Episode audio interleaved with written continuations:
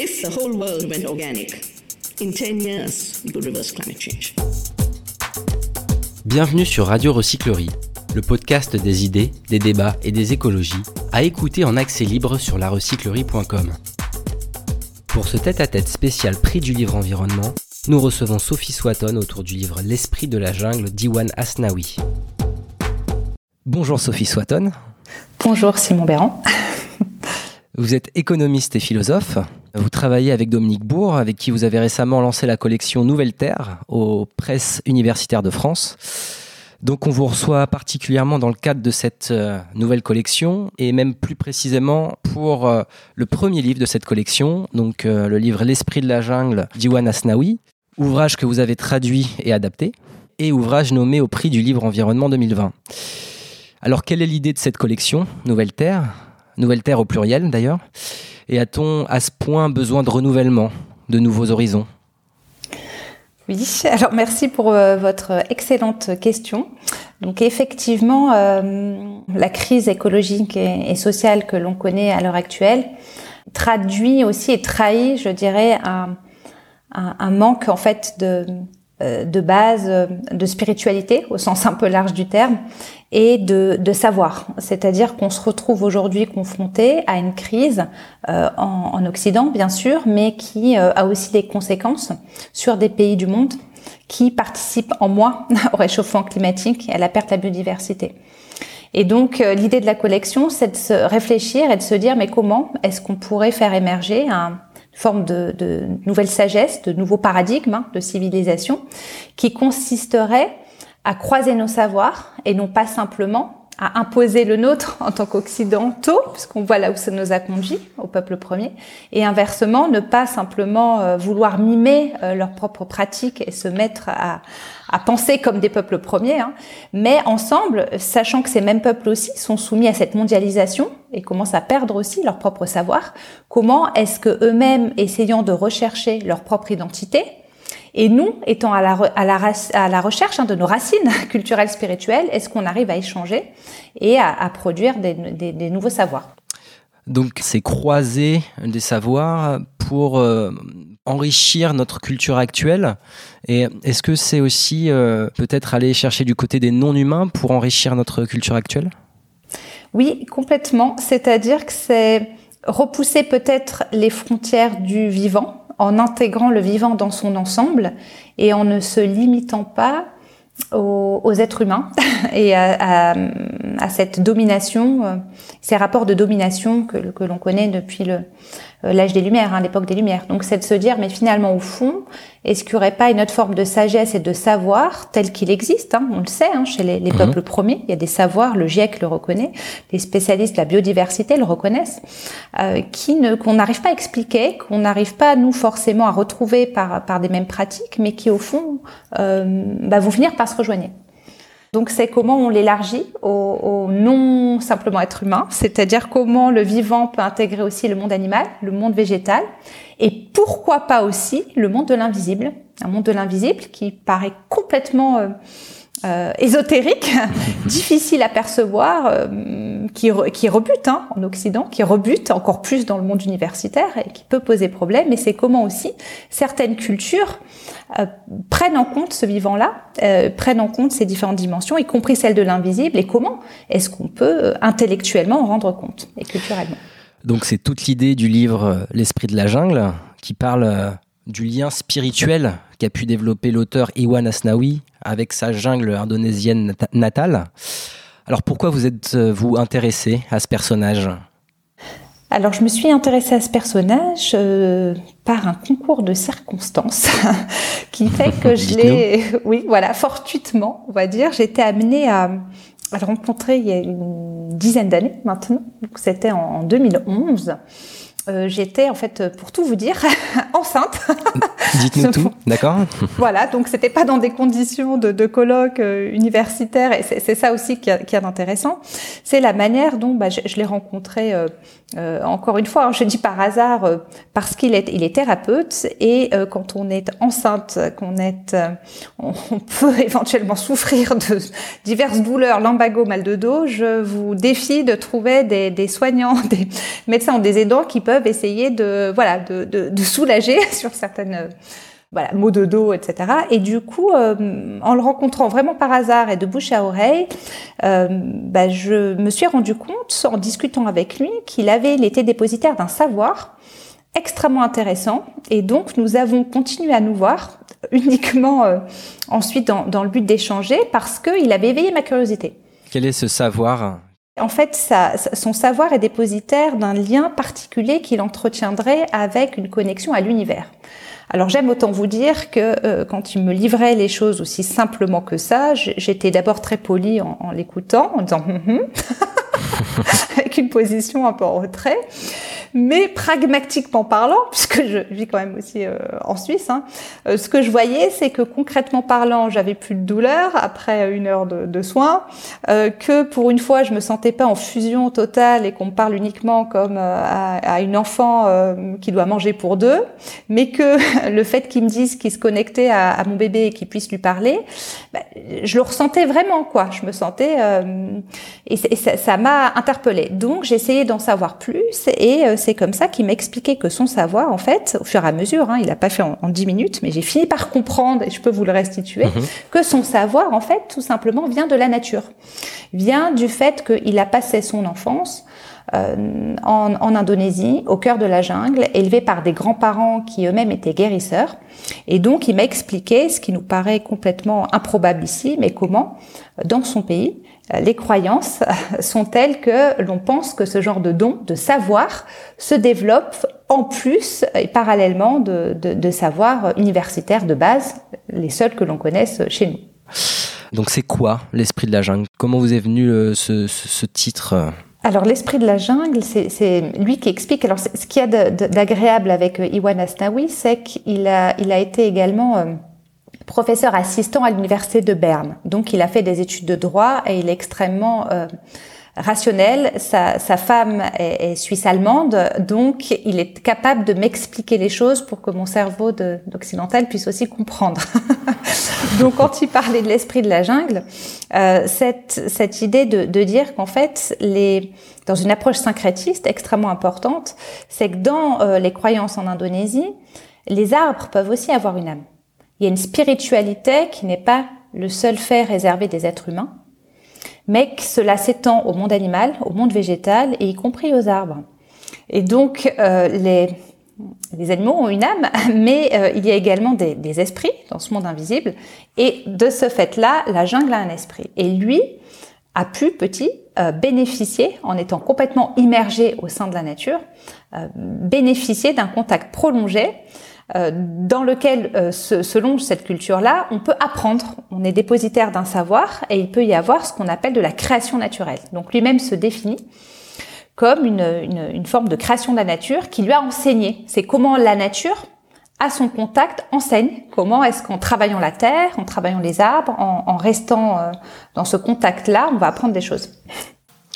Alors, est-ce que cet esprit de la jungle, cette spiritualité élargie nous permet, nous, humains, de nous décentrer et de comprendre qu'il y a quelque chose de plus vaste que nous-mêmes Est-ce que c'est euh, ça, en fait, le, cœur de la spiritualité, aller au-delà de, l'humain? C'est complètement ça. C'est ressentir en fait. Alors là, là c'est plutôt ma traduction que, que, que j'en donnerais. C'est dans une double approche de la spiritualité, à la fois intérieure et extérieure. C'est comment percevoir en soi une dimension beaucoup plus large que soi, qui vient du dehors, mais qui s'expérimente en soi. Et dans le cas d'Iwan Asnawi et, de tout tout, toute cette, cette culture-là, euh, il n'y a pas de, de dissociation nature-culture.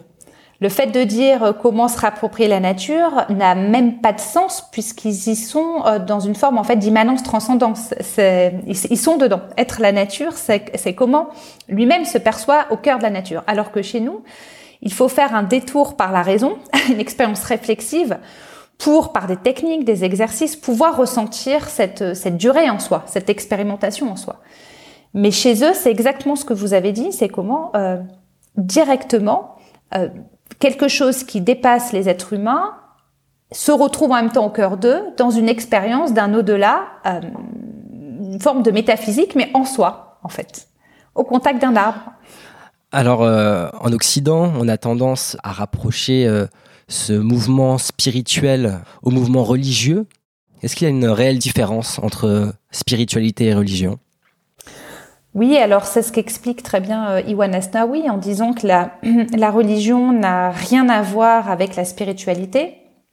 Euh, la religion, euh, c'est quelque chose qui va qui va fixer euh, les choses, qui va partir d'une idée de, de, dogme, de croyance révélée à une personne en particulier euh, que, que, auquel les autres vont devoir faire confiance puisqu'ils n'ont pas vu directement ou expérimenté, alors que la spiritualité c'est quelque chose à la portée de chacun et comme le dit euh, Iwan, hein, on, ne, on, ne, tue pas au nom de la spiritualité. On peut tuer au nom de la religion lorsqu'elle devient politique. C'est elle qui peut créer des problèmes.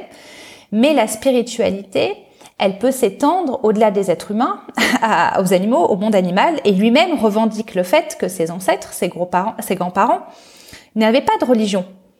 Et pourtant, c'était des êtres extrêmement spirituels. Donc pour lui, voilà, la spiritualité, c'est cette faculté de pouvoir avoir accès à autre chose que, que soi, à des dimensions qui nous dépassent, mais sans pour autant devoir aller euh, à l'église, au temple, à la mosquée, puisqu'en Indonésie, hein, on a le droit d'avoir plusieurs religions. Six religions officielles sont reconnues et les jours de congé sont aptes pour chaque religion. Mais lui explique que non, ça n'a rien à voir. Donc là, quand on parle de spiritualité, ce n'est pas une religion c'est plutôt dans une approche, on va dire, syncrétiste, euh, animiste, que les différentes religions en, en Indonésie n'ont jamais supprimé.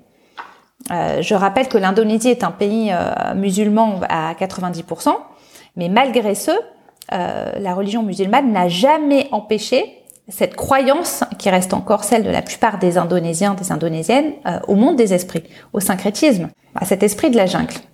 Pour changer légèrement de sujet, il y a des passages qui sont particulièrement marquants dans le, livre, je trouve, c'est, ce sont les passages où Iwan Asnawi parle de sa jungle dévastée par la culture de l'huile de palme.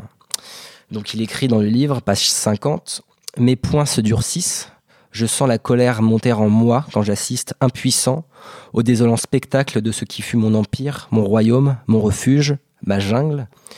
Tous les arbres ont été coupés, les animaux ne sont plus là. Il n'y a plus de cris d'oiseaux, plus de bruit, plus d'odeur, plus de vie. Alors, est-ce qu'on peut dire que, ces sentiments décrits par Iwan Asnawi s'apparentent à de la solastalgie euh, ce concept de Glenn Albrecht qui désigne les émotions douloureuses liées à la destruction du vivant?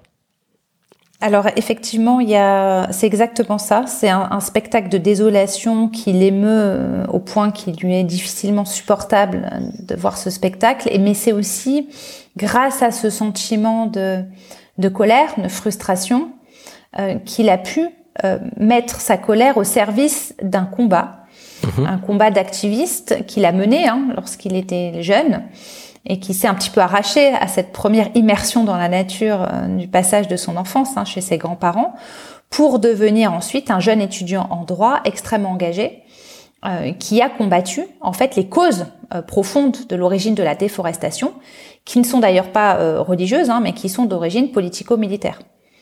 Et c'est précisément en mobilisant cette colère qu'il a pu euh, anonymement, puisqu'on était, ça on ne le dit pas assez aussi en Occident, hein, mais c'était une, une, guerre civile et puis ensuite un régime militaire dictatorial qui a duré plus de 30 ans euh, et qui a euh, en fait favorisé cette déforestation en, euh, avec c'était le général Suharto, hein, en vendant des pans entiers de la jungle, en lui-même en, se faisant le propriétaire de millions d'hectares de la forêt.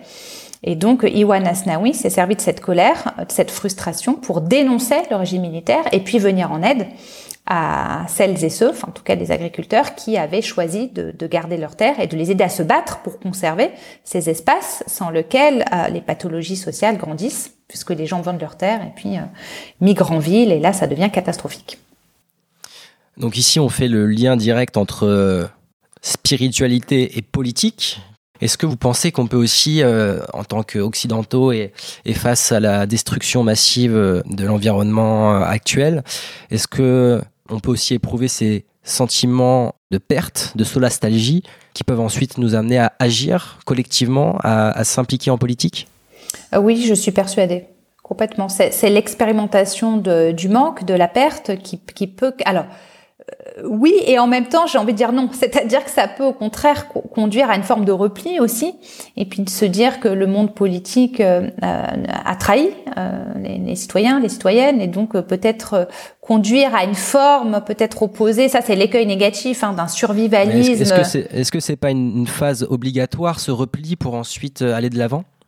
Je pense que c'est une des formes euh, importantes à prendre en compte dans la théorie des émotions, mhm. c'est-à-dire dans le deuil de quelque chose. Euh, alors c'est très bien montré aussi par euh, par la collapsologie, hein, qui est souvent, euh, enfin malheureusement un peu caricaturée, euh, dénigrée en en faisant voilà un courant uniquement de, de, de, personnes qui, qui, qui s'effondrent et qui ont une vision bisounours, alors qu'au contraire c'est l'inverse, c'est effectivement ce sentiment d'avoir besoin de se couper pour expérimenter la solitude, le désarroi, l'impuissance. Et puis peut-être justement par des recours, alors à ce que je pourrais appeler une spiritualité, mais au sens élargi du terme, hein, de retrouver des ressources intérieures au contact de la nature, au contact d'autres, pour euh, mutualiser les forces euh, et puis avoir un regain politique qui n'est pas forcément celui d'être élu, mais que l'on retrouve bah, notamment dans les tiers-lieux, mhm. euh, dans la mutualisation euh, des forces, dans les ZAD, les zones à défendre, dans cette volonté de s'organiser différent autour de communs à protéger parce que c'est ce que montre aussi le livre d'Iwan Astawi, c'est-à-dire que ça rejoint aussi, ça c'est moi qui le dis, mais l'analyse polanienne hein, de comment le mouvement des enclosures a mis fin à euh, euh, ce qui était permis justement pour des milliers de femmes, de gens, de vagabonds qui se sont trouvés ensuite à la rue, qui avaient le droit de venir dans la forêt, qui pouvaient paître, qui pouvaient. Et quand on s'est mis à privatiser à outrance euh, et pour déforester, pour ensuite exploiter les ressources minières, on a empêché les gens de traiter la terre comme un commun, de l'utiliser, d'en prendre soin. Et c'est exactement peut-être ce sentiment-là euh, qui euh, est en train de se recréer, je pense, et que l'on peut appeler politique, mais au sens euh, aussi de aristotélicien de cité, de commun, de filia, de communauté de comment on peut faire Au sens premier, au sens peut-être le plus noble. euh, au sens le plus noble, au sens original, euh, comme l'était d'ailleurs l'économie. Oikonomia, c'est-à-dire l'art d'administrer la maison, et de refaire de la politique et de l'économie des outils et des disciplines au service de, de la cité, au service des êtres humains. Euh, mais pas sans exclure les, autres mondes, en, respectant les limites du vivant et en étant dans cette juste mesure en fait, tout simplement, dans cette et non pas dans l'hybris et la deux mesures dans laquelle nous sommes plongés à l'heure actuelle, en ayant perdu bah, ce qui fait peut-être la trace de notre humanité justement. Alors l'ouvrage L'esprit de la jungle se termine en parlant de reconnexion entre les cultures, entre traditions ancestrales et modernes, entre humains et non humains. Alors est-ce que c'est là le message principal euh, d'Iwan Asnawi et le message final, mais aussi l'enjeu peut-être de cette euh, nouvelle collection, Nouvelle Terre, euh, régénérer notre culture en regardant les autres cultures? Oui, en, regardant tout à fait, et puis en, respectant les autres cultures, ce qui veut dire que la leçon principale, je dirais, mais pas leçon en, sens de culpabilité pour imposer euh, euh, une leçon d'extérieur, c'est plutôt en termes de ressenti, ce serait d'apprendre l'humilité. De peut-être commencer à comprendre que là où nous en sommes arrivés avec une, déconnexion euh, de la science, hein, qui euh, euh, bah, a surtout été empreinte de positivisme jusqu'ici, peut-être que cette science-là, et je dis pas qu'il faut l'abandonner, pas du tout, c'est important de, faire des avancées technologiques, mais peut-être que justement, on gagnerait en humilité et en savoir à reconnaître que il y a d'autres formes de savoir qui euh, nous permettent de mieux gérer nos forêts, qui nous permettent de protéger la biodiversité, qui nous permettent de nous reconnecter à nous-mêmes et aux vivants. Et donc oui, en ce sens-là, euh, il y a un lien très fort entre euh, écologie, spiritualité, engagement politique, engagement politique, mais également mieux vivre, mieux vivre ensemble dans les limites planétaires. Et après tout, c'est bien le défi que l'on doit dépasser, c'est comment, avec de plus en plus de personnes, comment est-ce qu'on peut renouer avec, avec notre terre, comment on peut renouer avec notre culture et vivre ensemble. C'est ça le vrai défi. Donc si des cultures, des traditions orales nous permettent de nous reconnecter à nous-mêmes et de nous apporter des solutions, pourquoi ne pas y aller? Qu'est-ce qu'on perdrait? Enfin, quelle serait la peur et le danger qu'il y aurait à au moins essayer de lire, de s'y intéresser? Et d'y jeter un coup d'œil si ça peut, euh, comme nous appellent d'ailleurs les surhuis, hein, nos, petits frères, euh, disent nos petits frères blancs, bah, nous aider à nous sauver nous-mêmes et aborder d'autres voies. Pourquoi pas? Pourquoi pas?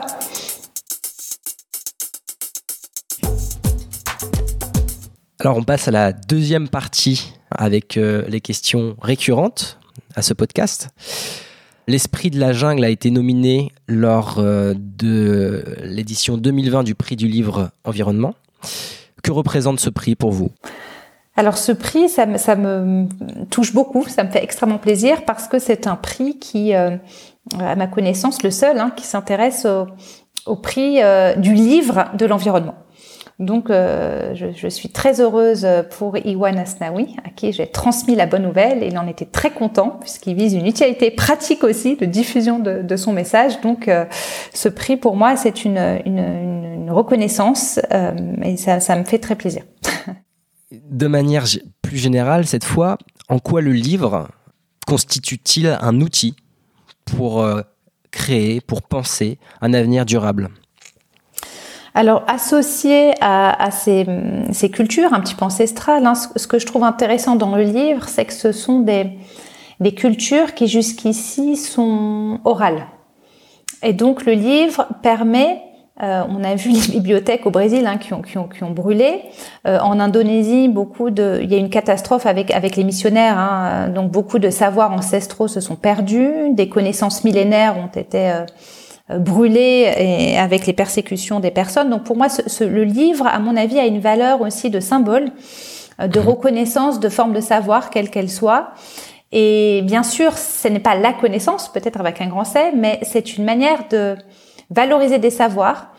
Et je pense aussi, très personnellement, euh, que dans le cadre de, de cette nouvelle collection, c'est aussi le moyen de poser un premier jalon de collaboration, d'incarner concrètement ce que pourrait être ce paradigme de, de, de nouvelle sagesse entre différents types de savoirs, mais aussi de poser sur papier ce que pourrait être le début d'autres projets plus concrets pour lutter, par exemple, contre la déforestation, pour, par exemple, dans le cas d'Iwan Asnaoui, euh, venir en aide à des agriculteurs ou à des personnes qui souhaiteraient protéger leur terre. Donc, voilà, je dirais que le livre, c'est un, outil symbolique également, euh, d'incarnation des savoirs, mais également de premier, première pierre pour des projets plus concrets à développer.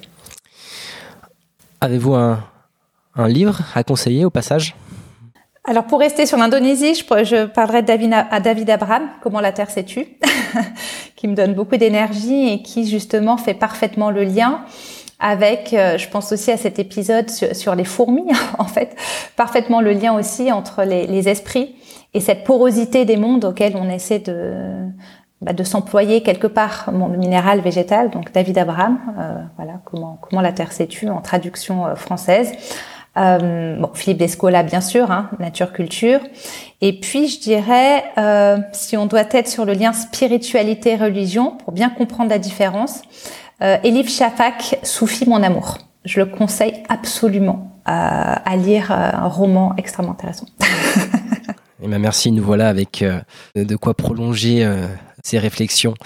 Pour terminer notre échange, je vous propose de lire un passage de votre choix du livre d'Iwan Asnawi. Je vous remercie, avec plaisir alors. On vous écoute. Que restera-t-il de l'humanité lorsque toutes nos forêts auront été brûlées, nos rivières asséchées, nos ressources naturelles épuisées. Le matériel n'est pas le plus important dans une vie. Je suis d'accord avec l'idée selon laquelle nous n'aiderons pas les gens en leur donnant exclusivement de l'argent.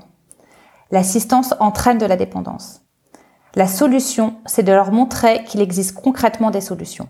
Comment? En leur donnant à voir à côté de chez eux des expérimentations en regardant des arbres repousser, la biodiversité reprendre sur des terres déforestées.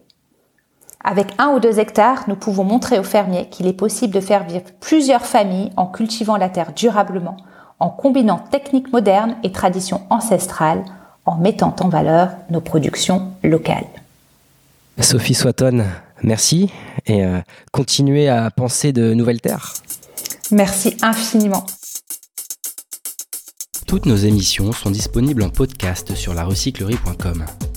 Vous pouvez également suivre nos actualités sur Facebook, Instagram ou encore mieux, venir échanger avec nous à la recyclerie au 83 boulevard Ornano à Paris, métro porte de Clignancourt. Si moi je fais un truc tout seul, ça sert à quelque chose?